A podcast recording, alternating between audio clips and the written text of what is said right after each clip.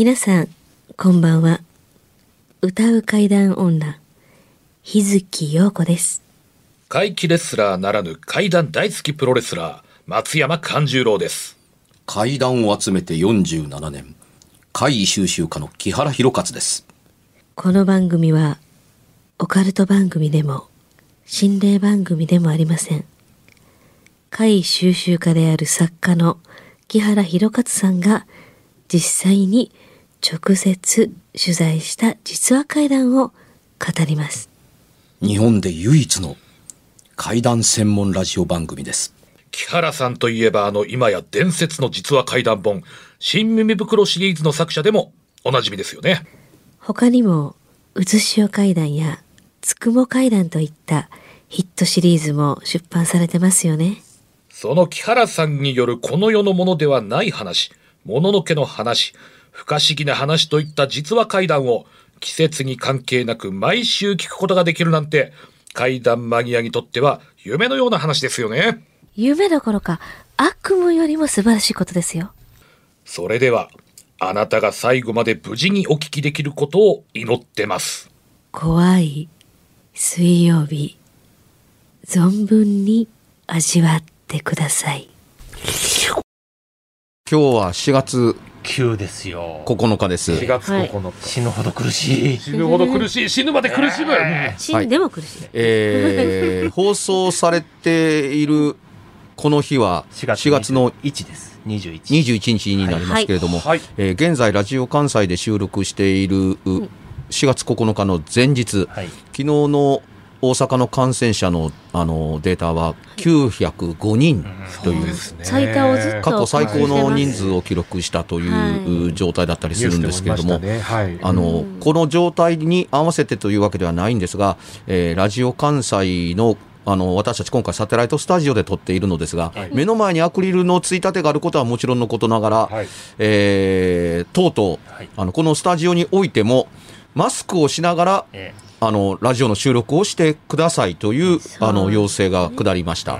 マスクをでもしているかのようなあのくぐもっている声に聞こえるかもわかりませんけどその通りなんですえ。そうです。ちょっと頑張って喋らないといけないですね。そう我々も今日からね、ちょっとほん空調もね、聞かせてますから、空調の音も気になるかもしれないですけれども。換気がね、どうしても。ええうんあの放送のために通常ならば換気扇を止めてうん余計なノイズとも聞こえるような音はさせるなというのがあの多分ほ正しいのかもわからないんですけどもうん。あえてうんあはいえて。あの換気をやりながらという形でのあのー収録をしなければならなくなりましたし。たね結構、は普通にしてる我々にとっても結構な音ですもんね。ね結構今こうそうしててもねですね。。気にしてるとすごい気になってくるね、うん音ですね。ええはい。あのとはいえ、まあ、いつも言ってることですけども、これは過去からの未来に向けての放送です。はい。4月の21日、どのような感染状況になっているのかと思うと、再びあの首をもたけたかのごとくのあの、うん数字としてあの増加の傾向をたどっているところなので、うんえー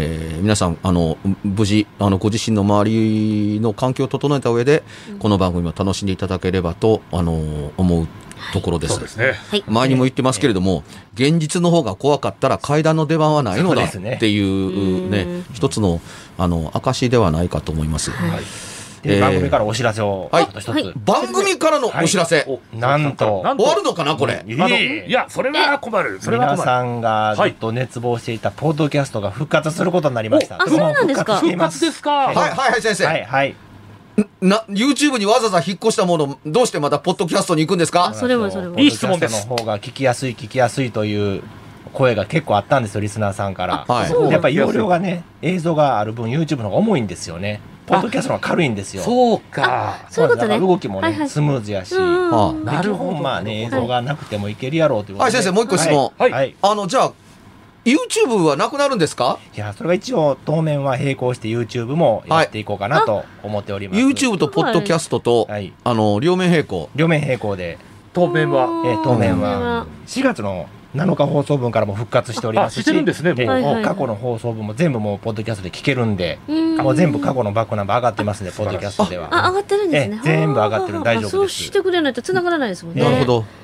あのーどっちやねんというところですけども、まあじゃあ、あの両方という。でまあね、あの YouTube でかつて海賊版で勝手にうちの放送を、ねありましたね。録音してあげてる人がいたので、ありましたありました。そういう海賊版防止という意味では YouTube も残しておいていいのかなと、まあ、公式 YouTube なんで。なるほどなはいるほど。で、まあ、あと日月さんの会の顔を見たいという方もたまにはね、はい。ちょっといる。じゃあ本当にこういう公共の電波でそういうのはやめたら訴えますあのーもうやったれやったれ。まあやったれお好みに合わせてみたいな感じですかね。うん。まあ、でもねそれははい。一歩間違うと数字が下がる要因の可能性もあるから、ねどういうことですか？大変ですねされちゃうっていうことでですかたまにね、そういう写真とか使う時もありますやん。うんはいうんそういうのは YouTube で見てもらう方がいいかもしれないです、ね。そうですえね。え映像付き、画像付きの場合は。確かにねまあ、お好みに応じて、はいって感じですね。それがいいのかな。楽しんでいただければなと思うんで、まあ、ポッドキャストも改めて皆さんぜひ聞いてください。はい、あのポッドキャストでも聞けるので、ええあの皆さんあの聞きやすい環境そうですね。聞きやすい場所で、ダウンロードしやすいですねあだから移動中の時には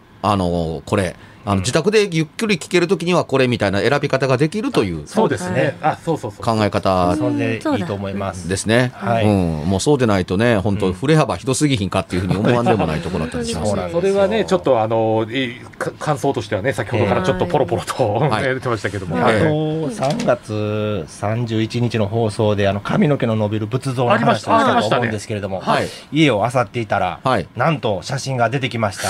はい、嘘あの中岡俊也さんの本にえ載ってて、これ表紙にもなってるんですけどね、はい。ちょっとお寺の名前書いてるから本のタイトルは言いませんけれどえも、はい、え言わないのあえてね、これ見られたら、お寺の場所が特定されたら、一応ピーって入れてるんで、放送の方では。そうああなるほど。確かに。もうこのお寺行かれては困るので、はい。まあ、1978年の本に、この中に載ってるんですけど、僕持ってますそれ。でしょ、1978まあこんな感じでした、池原さんが見たいって言ってたんでね、ええ髪の毛がね、はい。カツラみたいな感じで。すね、こういう感じで、こいやこうすごっこれ不思議ですよね、ちょ見てください。でもこの。むちゃくちゃこれ実は表紙にも入ってるんですよね。そうですね、うん、あの見たら思い出したあ思い出した。表紙になってたねみたいなような。だからなんかカツラをか表紙に入ってた。つけてるような感じなんですよね。そうです。よ、植えてるというよりも、なあ、そう、木かぶせてるぐらい持のあれに見えるよね。これが伸びてるということなんですよね、本当にこう、カポっていう、そういうまあ不思議ですよね、これも。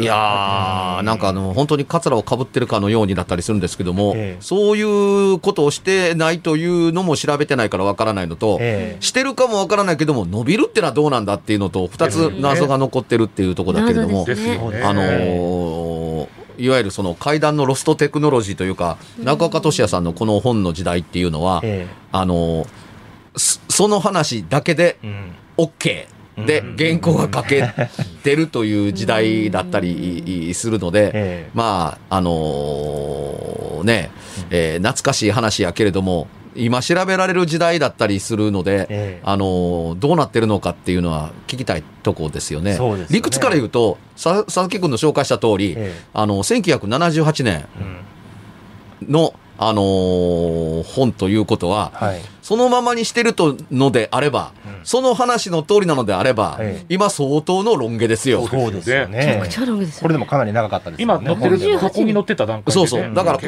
の写真と、まあそんなに変わらないんだったらば、うん。まあ、そういう仏さんなんやっていうオチがつくっていうところだったりするのでええ、見れば一発で、あの、なんとかなる話ですからうん、あの、見たいもんですけれども、うんこの本持ってって、この本で見たここのお寺ですよねって言ったら、いや、そういう方お断りしてますっていうふうに、まあおそらくなるでしょう。そうですねね。冷やかしでは言ってはいけないところですからね、やっぱりね、やっぱね。りうんね。やっぱそれはダメですね。うんはいで、これほど、これね、えーね、相当版重ねてるんですよ。佐々木くんの持ってるやつだけでね、13版そうだね、13番。13釣りえなってるんですよ。かなり売れてる。4、5年かけてそんだけ、昔そんなもんがね、ぼかすく売れたんですけどね。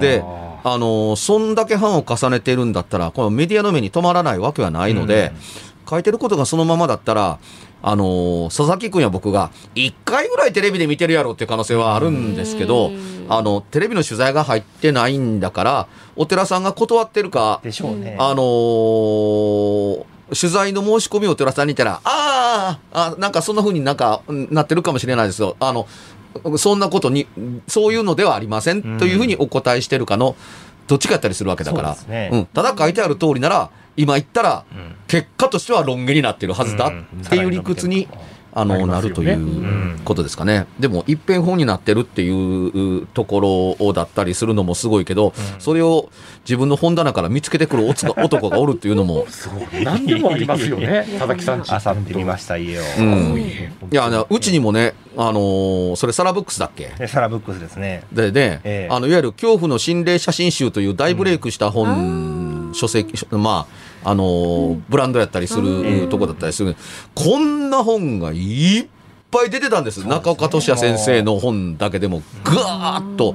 これがボカスか売れて、あたかも教科書のように振る舞っていたという時代があったんですよ。で、これが一つのスタンダードだったりするし、あの、テレビのね、怖い番組も、こちら寄りだったりしたんですよ。なんせ手本がこれしかないからで。すね。ねそうではないはずだとか、そうではないだろうと思った切り口でスタートしたのが、新耳袋やったっていうふうに。こういうその、まあ、通俗的にその当時から言われてたオカルト本っていうのに対して、あの、ちょっとなんとか階段切り、階段をちゃんと切り取って、あの、階段として語れる話の方向性に持っていきたいと思って、スタートをさせたんですね。うんうん。あの、で、その、ここの本を、を中心とした本の力と認識があまりに強かったから、新耳袋の本が難航したんですよ。そんなの階段じゃないとかこ。のイメージが強すぎて。そうそうそうそう。こんな、この本のコピーといったなんですけど、このコピーに寄せてくれみたいなような感じで、で書いても書いても、あのー理解してもらえなかったという記憶がありだったりするんですね。つまり、あの、さっきも言いましたけど、教科書通りにやれよって。階段ってその程度のもんなんだからっていうふうに、これはちゃんと言われました。階段ってその程度のもんなんだからっていうふうに、取材って笑わせんじゃないよみたいなような、あの、そんなひどい言い方はしないですけども、相手にはしてくれないんうん。ですよ。で、取材で怪談の本を、を100物語、100話でまとめるなんて無理。絶対、あの、途中で力尽きるって。いや、100を超えてありますって言っても誰も信用しなかった。うーん、というのがあったりするので、まあ、あのーね、あの、昔から古いタイプの人で研究してる人だったら、あの一冊を作るのがどれほど大変だったのかという、いわゆる前とええ。後がどうなったかのっていうのって多分理解してもらえると思うんですけれども、ただ、なんかね、最近のあの怪談の本をあのおお読むにつれ、昔よりやなと。あ、そうですね。ああ、時まあ代は劣化してるなとも思うしうん、あの先祖返りしてるかのように思えそうなんですかね、やっぱね。えーうんあのますね。まあ、書き方だけね、ぽくして、新耳っぽくして、結局中身は70年代と変わらんようなはいイメージになるかなと思う。まあ、組み合わせ、組み合わせで、なんかね、うんやっぱ変化をつけるというか、いやー、別冊じゃないんだから怖い話してますけれども、そうですね。あの、おそらく佐々木ディレクターの手によって心当たりの危ない部分ばっさり切られると思うから、あ それはもう佐々木さんね、はい。うまいこと、そこはい、は。あのーラジオ番組のよりの方に戻りますけれども、はい。えー、去る3月10日に放送した、え放送された、あはい。と言っても、あの、本放送ではカットされて、YouTube 版で流れている方が正しいですけれども、あの、6分間、あのー、702スタジオで収録した冒頭の音声、はい。しかも3本撮りの3本目、ええ。1本目、2本目の時なんともなかったのに、うんうん。3月10日放送分の冒頭6分間だけ、どうやってもノイズが消えなかった。うんうんあのーもうちょっと正確に言うと、あのー松山勘十郎が、ユーザーのはが、あの、投稿を、はい。切々と読み始めるとはい、ノイズが止まったっていうことが、あの、ありました。で、その後、その音源を、放送しないと音源もらえないので、はい。あの、放送終了した、あの、後、うん。えーこれがまあまあ、どういうわけか、3月10日の放送分を3月10日に次の収録をやったんですけど、3月10日にその、コピーを、あのー佐々木ディレクターからい。ただきまして、え東京の音響の専門家の皆さんに、あのー調べてもらいました、はいな。何がわかるかっていうことを、えをあのー調べました。答えははっきり言っておきますね。はい。何もわかりませんでした。で、な何が言いたいかというと、条件を聞くば聞く聞くほどななんですけれども、はいあの、何がわからないと言いたいかというと、原因がわからない。原因がわからないでえっ、とね、調整室に誰かいたんですか？いません。ディレクターが目の前にいるからですね。すね調整室は録音ボタンを押した途端にこっちに入ってくるの、ディレクターが。うん調整室には誰もいません。誰もいません。うん。で、えー最もおかしいのは、えこのノイズというふうに断ずるのは簡単なんですが、うんおかしいのは、うんボリュームが上がるんです。ボリュームがあるんですって。ノイズってね、んまあ、あの、まあ、いろいろあるとはいえ、ええ。機械的なものはみんなノイズなんですけども、ええその、こんなにね、あのーボリュームがガーッと上がっていくっていう、その、ガガガガガガガっていう、同じ幅でずっとある方が、まあ一定ですよね。はいノイズだ、ノイズっぽいんですよ。これがね、ボリューム、上のレベルまで振り切れるほどあ上がって下がってっていういうのって、うんノイズが入った途端にそのノイズの音声をそのレバーを上げて高くしたり低くしたりみたいなことでもやってるとこうなるかもわからないですけど、放送の録音にそれはないよね。ーまあでも人的なものをね、それは感じてもおかしくないですよね、そんなことうんだったらね。で、これに近しいことをやろうと思えばっていうところですけど、はい。キラさんマイクむき出しでしたって？え？あの、スポンジの、うん。あの、フードがついてますっていうふうに。はい。えどうしてっていうとね、うんちょっとすいません。皆さん聞きにくいかもわからないんですけども、これです。フードを外して、あ、はいはいはい。マイクのこの針、あの、網網を爪でかき立てるようにすると、これに近い音になりますあっていうふうなのが強いてなんですけどうん、今皆さんこれ聞いていただいて、これわざとフードを外して爪立てたんですけどはいはい、これ、どんなにうるさいと思っても、あ、ノイズやと思っても、うん。音の高さって変わってないですよ。ん。そうです変わってない。ボリュームは変わらないはずなんですよ。同じです。同じです。うん、だから会話をしているのに、このガリガリ音だけのボリュームがガーッと上がってるのって、え、これなんでっていうような話にしかならなかったので、あー。えあの、わからないものはわからないでいいのだという、あの、ね。私の、あのー好奇心や探求心は満足しました。あの、プロの人が聞いて、わからない。っていう。ふうに人が聞いてもわからない。わからないということが分かった。うん。ううん。んその通りです。はいで、つまりね、近しい音ぐらいはわかる。っていうとこだったりするので、はい。いたずらじゃないんだったらどうやったらこんなことができるの？その放送局のスタジオでうん。という話ですよ。そうね。うん、どうしてそんなことができるの？っていうのは分からないっていうふうに。うん。で、えー外が、外国映画だとか、はい。まあ、いわゆるドラマだとか、うん。あるいはアニメのアフレコなのかを撮ったりするというスタジオ現場では、あの、体験したことのない音ですね。歴史長いんですよ。うん。あの、おおお結構。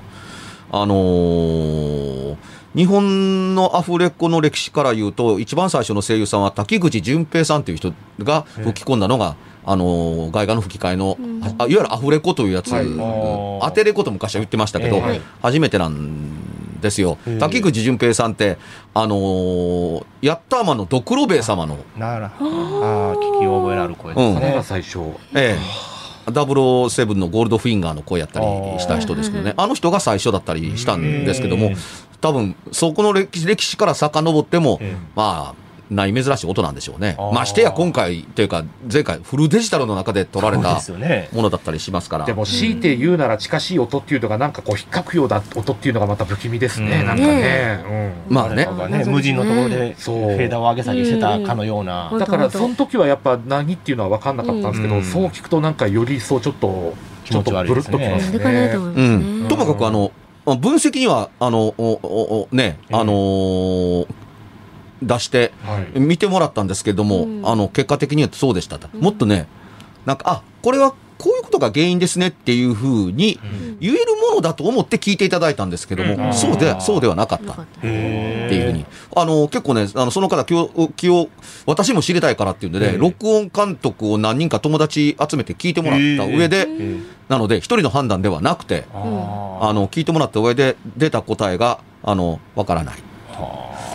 さて、あの、音の話がもう一個。はいはい。あのーこの間、あのー新宿ロフトプラスワンからの依頼を受けて、あの、ロフトから、あのー新耳袋を配信してもらえませんかっていうのがあったんです。あはい2回目なんですけどね。えあの、1回目は大変評判良かったので、配信を、いや、トークライブができないので、うん。新宿ロフトプラスワン発信の、うん。あのー配信版で、あの、投げ銭というか、1回買って聞いていただくと、あの、1500円が、その、お金が、その、ロフトプラスワンに入るので、あの、頑張れライブハウス、頑張れトークライブハウス、うん。頑張れ新宿ロフトプラスワンというのでう、ん。配信したんですよ。えこの配信中に、はい。あのーえ、女の人の声が入ったという書き込みが飛び込むんです。お何何人かが聞いてえいたので、はい。はいでね、図らずしも、うん。あのー壇上で喋っている僕はし話に夢中で、うん。うん。あのーこう、女の人の声を聞いた覚えはなかったんですが、はい。実は現場では聞いていたので、うん。前であの聞いてたロフトスタッフや友人は、うん。え、今の音何？っていういうので、うん。あの、ざわざわしたのは分かったんですよ。うん。ただ、話しながら夢中なんですけども、気配が変わったっていうのだけは分かったのは覚えてるんです。気配が変わった。で配信の中からええ、その部分をちょっと抜き出して、あのーね、あのー聞いていただきましょうか。い。女の人の声だというのははっきりすると思います。はい。ええー聞きたいでしょ？ーはい。ぜひぜひ、うん。あの、ちょっと聞き取りに、携帯の中に入ってる音声なので聞き取りにくいのをご容赦くださいね。はい。いきますよ。7秒。はい。やっぱりね、あのーただ単に長きゃいいってもんじゃないし、数がいっぱいあったらすごいいいかい。やっぱり、もう一回。ねあのーただ単に長きゃいいってもんじゃないし、数がいっぱいあったらすごいいいかい。やっぱりね、はいえっとね、本当一瞬でしたね、うん。ただ単に長きゃいいってもんじゃないし、ですとか数がいっぱいあったらすごいイエスって言ってる人の声が多い。やっぱりね、もう一度。あのーただ単に長きゃいいってもんじゃないし、数がいっぱいあったらすごいいいかい。これが、あの、聞いてた人が、あれ？と思って書き込みで、今、女の人が、イエスって言ったよね。うん S って聞こえましたね、確かに。これがね、どういう話をしていたかというと、階段はね、っていう、数がたくさんあればいいというものではないと思うし、長い時間喋ればいいもんというわけでもないと思いますみたいなっていう話をしてるときに、イエスあと聞こえたとみんな思ったってあ。いう。ははは一方、えこれ、まあ、ここの番組の3月10日が教えてくれたようなもんなんですけども、はいはいつまり、録音機材が1個しかないから、それを頼りにするしかえ。う。うんんないじゃない。はい。当たり前だよね。はいうん。という教教訓があったので、ええあのー僕の友人に桜井進君という、あの、あやかし会や、朱林堂の、あの、プロデューサーをやってる友達に、はい。えー横に座ってもらってるのと同時に、え自分たちで定点カメラ置いたんですよ。でね、自分たちの定点カメラの中にも、えうっすらと、イエスって入ってたんです。へあーそちらにも、うんだから、え。あの、マイクが拾ったかのように聞こえてるんですけど、マイクが拾ってるんです。だって回線が別だから。そうですね。ぼ僕のマイクはロフトの配信用のマイク機材につながってるけれども、定点カメラは三脚に立てたビデオカメラですから。ですねでね、えこの音が取れた時に限ってね、うんあの、ビデオカメラの映像がね、はい荒れるに荒れるんですよ。え。ええー写真だけで、あの、お見せるとね、はい簡単なんですけども、テレビカメラ、ビデオカメラで映ってる方って、あのーどう言えばいいんでしょう。あのーパッと見がね、え。あのーカメラモニターで見ただけえーだと、ここのような写真なんですよ。あはい。はいこの中にちょっと聞き取りにくいので、うっすらとしか入ってないので、ヘッドホンしないと分かりにくいですけどあ、これね、えカメラにほら、広げるとモニターついてるでしょ、ええあれだとここんな風に見えるんですよ。ところがね、パソコンに取り込むとね、えこんな画像になるんです。あら。ところがね、よく聞いてください、この音。え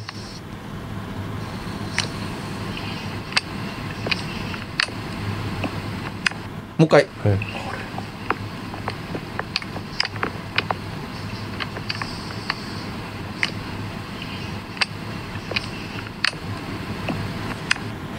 これね、僕喋ってるんですけど、え。と、あっちこっちえに、えこの画面が黄色くなっえてえ、声が飛んで、えこんな音入ってるんですよ。え。この音、横澤ジョージさんがええ、あのーええ。の、スタ、あの、稽古場で撮った時の、ええ。あ、ありましたあね。ーと、ほとんど変わらない音なんです。はあこれがね、でともかくそ下がね、同じ画面をパソコンで見た壊れっぷり。上は、その、カメラのモニターで見てうん。る。だから、カメラのモニターで再生ができてるんならええ、カメラのモニターモニターと同じものがパソコンに吸収できなければいけないのにう、ん。どうしても黄色になって、うん。音がなくな、音が、っていう箇所が随所に現れるということが、あのー起こりました。で、で、あの、僕らの取材用のカメラなので、こんなこと今まで一度も起こったことがないんですよ。記録カメラで問題がないから記録カメラとして、ええ。定点カメラで仕掛けた、あの、おおおわけですから、うんこの時に限って、ぜ1回目の時はこれなかったんですけどね、へあ気味が悪いっていうふうに、あの本当気味悪いうんこの数送ってくれた桜井君が気味が悪い。えうんで、イエスと言ってるあの女性の声、当然、あの、マイクが拾ってるというのは、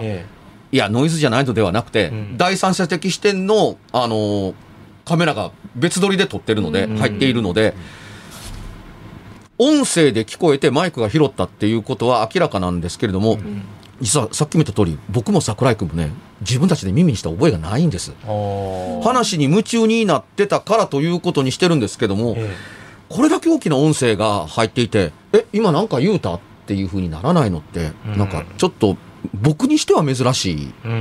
結構この収録でもちょっとした物音でも、あれって我々結構ねなってますよね。ヘッドホンしてるからね。うん。うん。あの、他の音が入らないようにしてるからこそ、あのね、うん。あの、ユーザーの方、ね、スピーカーで聞いてるから、ええ。よくこんなの捉えたなと思うところだったりすることは多いかもわからないんですけど、うん。ヘッドホンだとよくわかるので、え。あのーですが、いかにヘッドホンじゃない形で自分が喋ってるとはいえ、よそからのね、異音に関しては、あのーすぐ反応できるように訓練をしてますんえで、うん。一応は、ちょっとね、珍しいことが起こったなと思います。ここのところというか、横澤ジョージさんがこの番組に出てくださってから、え。うん、何かね、僕はおかしくなっている。そうですね。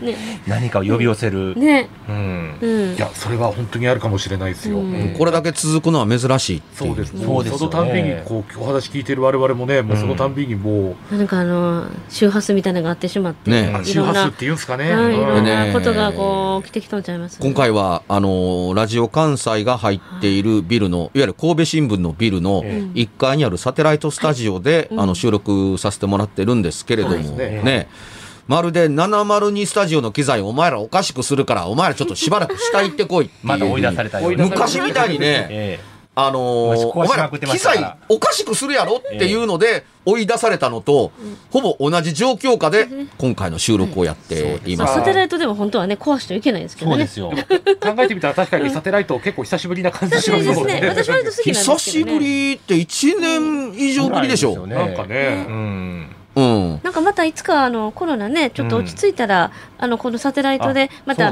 みんな公に開そう公開収録したいですましたね、ええそういえば。やりまあね、今本当密になる間はできないんですけど、しかしね、サテライトスタジオに追いやられるぐらいのことをやってのけたいな、俺たちと思うと、うん、喜んでいいんだか悲しんでいいんだか、よくわからないですね。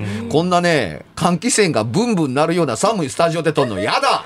本当音がこ大きいです。本当大きいですからねもう、うん。まあ、あのの、力でねこれ、うん。怪談専門ラジオ番組、妙理に尽きるといえば、まあ、妙理に尽きるんですけどもね。ええ。うん、次は、んもうせえへんから702スタジオに戻してね。そうですね。頑張ります。それは佐々木さんからもちょっと言っといていただけたらちょっと、の先週の放送で、はい。うちの自宅のこたつの足が外れた話したじゃないあですか。はいはい言ってましたあれからまたね、2回あったんですよ。えそれまた？外れてたんです。それ僕は目撃しなかった。子供たちがね、見てて、お父さんまた外れとったで言われて、えーってなってね、で一緒ですか、まあ、傾い全く同じ。傾いてるのに上の門はずれてないとか全く同じ位置のあの足やったんですよ。別の足じゃなし、4本あるうちの別の足じゃなしに同じ足が最初に外れたのと同じ足が。それからまた2回外れとった。子供たちが見つけた時そのその時ええ。大人はいたの？いなかった。子供たちだけで、子供たちだけでええ。あそう簡単に持ち上がる？絶対無理です。大人でも重たいのに。二人、大人二人がかりであげな無あ理やのに。のた細長方形の長方形の重たいやつ重たいやつ昔行くながらの、えうんその部屋にテレビ置いてるから子供らが多分別の部屋から来てテレビ見ようとしたら、うんうんうんあの足がなんか傾いてるから、ああー、また外れてるみたいになって。ねあれから2回やってん。それは相当怖いぞそうですよね。うんそれ以来はずっとないんですけど、だ立て続けにまあ言うたら3回短期間で起こっててね、不思議やなと思ってうちのこたつ、今年に限ってね今年に限って。ねでやっぱり何回見てもやっぱり差し込み式やから勝手にずれて外れることは100%ないですわ。だから持ち上げて抜かんとかんと絶対無理なのが勝手に抜けて横にポンと置いてあるみたいで、子供たちだけでは持ち上げられない。絶対無理ですね。まあ最低でも大人2人でしょうね。そうですね両端でよいしょって、まあ3一人人でも、ねガーって持ち上げてなんかやらんと、無理な。もうそれこそもう男がね、力で上げんとぐらいの。子供がそんなことする理由がないですしね、そもそも。子供ら怖がってましたから、僕の最初の体験聞いうて、そ絶対そんなん幽霊ちゃうわ、みたいな言うてたから、うんこれそんなんちゃうちゃう勝手に外れたんや、みたいな認めなかったんで、その子らが勝手に外すことはまあないですから、ですよねだ。から怖がってて、また外れとった、言うて。うん、そういういたずらに子供が仕掛けて子供が怖がるというメリットがないですからそうね。なんですよ。ただね、階段を物理で考えると、あの、感情で考えると、ええ。なまあ、なんとでも理由はつけられるんですけど、うん。物理で考えると、ちょっとね、あの、採算が合わない、いろんな、うん。いや、いわゆる階段の要素を満たしているということなんですけど、ええあの、そんなに重いものを、この世ならざるものが持ち上げられるのかどうかっていうことを考える人もいると思うんですけど、えどうかすると持ち上げてるとは限ってないえっていうのもああるかもしれないって。いや結果的にその場所から外れてればいいんでしょっていうところだから、まるでね、こう、スッとすり抜けてー足から、ああの、抜けてるかのようにっていうのがあるのかなとー思わんでも抜けたらドーンってなってね、机の上のものが例えば落ちたりとか、ね動いたりするしそうなもんなんですけど、それもなかったんでね。不思議やそれが不思議なんです、それが不思議なんですよ。うん、でも、あの、よくわからない、まあ、まあ、うん、物体の移動？ああ、そうですね。言うたら物って体の移動ですね。なくはないですから、うんあのー横澤ジョージさんのその稽古場はい。で、まあ、物体に関わるものでなんかないですかっていうふうにマネージャーさんに聞いたときに、ええマネージャーさんが、あの、ハサミが消えてなくなったことがありましたっていう。ああ。うん、ここに、ハサミってね、あの、まあ、ね、稽古場ですから、まあ、例えばテープ切ったりとか、あのー紙切ってその窓に当てるとか、いろいろいろ使い道があるので、ええあの照明のセロファン貼るだとかう、ん。だから、いつも決まってるのと、あれ危険物なので、場所が決まってるんですよ。えある日突然、忽然と姿が消えてというか、さっきまで使ってたのに忽然と姿が消えて、結局見つからずに新しいのを買い直して、あの、前の台の、あの、おおおハサミって、えいまだにどこからも出てこない。ああ。不思議ですね、それも物が消える。うん。他の劇団員が使ってるんじゃなくて、そのマネージャーさんの、ハサミというか、マネージャーさんの仕事する場所でっていう取ったりするううところから、忽然とハサミが一本消えてなくなった。うんわざわざ外に持ち出すこともね、んないでしょうしね。うん。だからね、あの、これ、消えてなくする力があるのかとか、物体をどっか別な場所にやったんだったら、話が、まあ、辻褄が合うの合わんのっていうとこだけれども、さあ、そんなことを本気でやろうかと思うと、どれほどの力と、いくつの条件を満たさないと、あの、できないのっていうことを考えると、いわば採算が合わないことをやってるなと思うんねそうですよ。それをやったからって何？うん。何があんねんと思いますわ。はいじゃあ告知いきましょう。告知いきましょう。えー松山勘十郎はですね、えー次、大衆プロレス松山座は7月18日、夏にやらせていただきます。はいえー前回と同じ豊中市の稲六ボックスと会という会場で、えー午後3時から開演いたしますんで、出演者や料金などの詳細は、えー松山勘十郎で検索していただくと、ブログ等々 SNS いろいろ出てきますんで、ぜひ会いに来ていただけたらと思うんですが、まずは皆さんの安全が第一、お互い毎日を気をつけましょはい。う。はい。日月陽子は、ひらがなで、つに点々の日月陽子で検索してください。最近あの、YouTube チャンネルとか、あと LINE のね、公式チャンネルもありますので、そのあたりもチェックしていただきたいと思います。はい、えー私、木原ですけれども、4月の30日の金曜日、最終金曜日に、えー夜中の、えー10時から22時から九段ちゃんの暗殺計画、新しい映像が手に入りました、横澤プロダクションの。ー。えー前回それが最後に登場したので、えー調べた結果、すごいことになっているっていうのが分かったので、その分析、いいいいいけ結果を、えーを中心に展開します。あの、鈴の音がなんか30回ぐらい入ってるっていうのが分析の結果分かったり、あの、カーテンの下に光がぐーっとね、ものすごい高速で移動しているっていうのが拡大した結果分かったので、その向こう壁なんですよ。怖っ、うんうん、壁の前に暗幕を垂らしてある下を光が右に左に走ってるんですよ。それもね、あの、工学的な明かりではないというのが調べて分かったというのを、ほあの、配信でえー語る、うんあお見せして語りますので、交互期待。はい。番組では、別冊怪談ラジオを販売しております。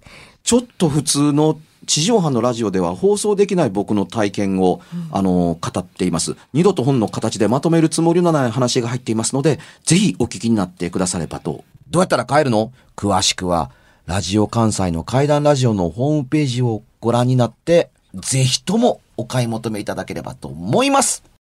今夜はいかがでしたでしょうか？何もなければいいんですが。え？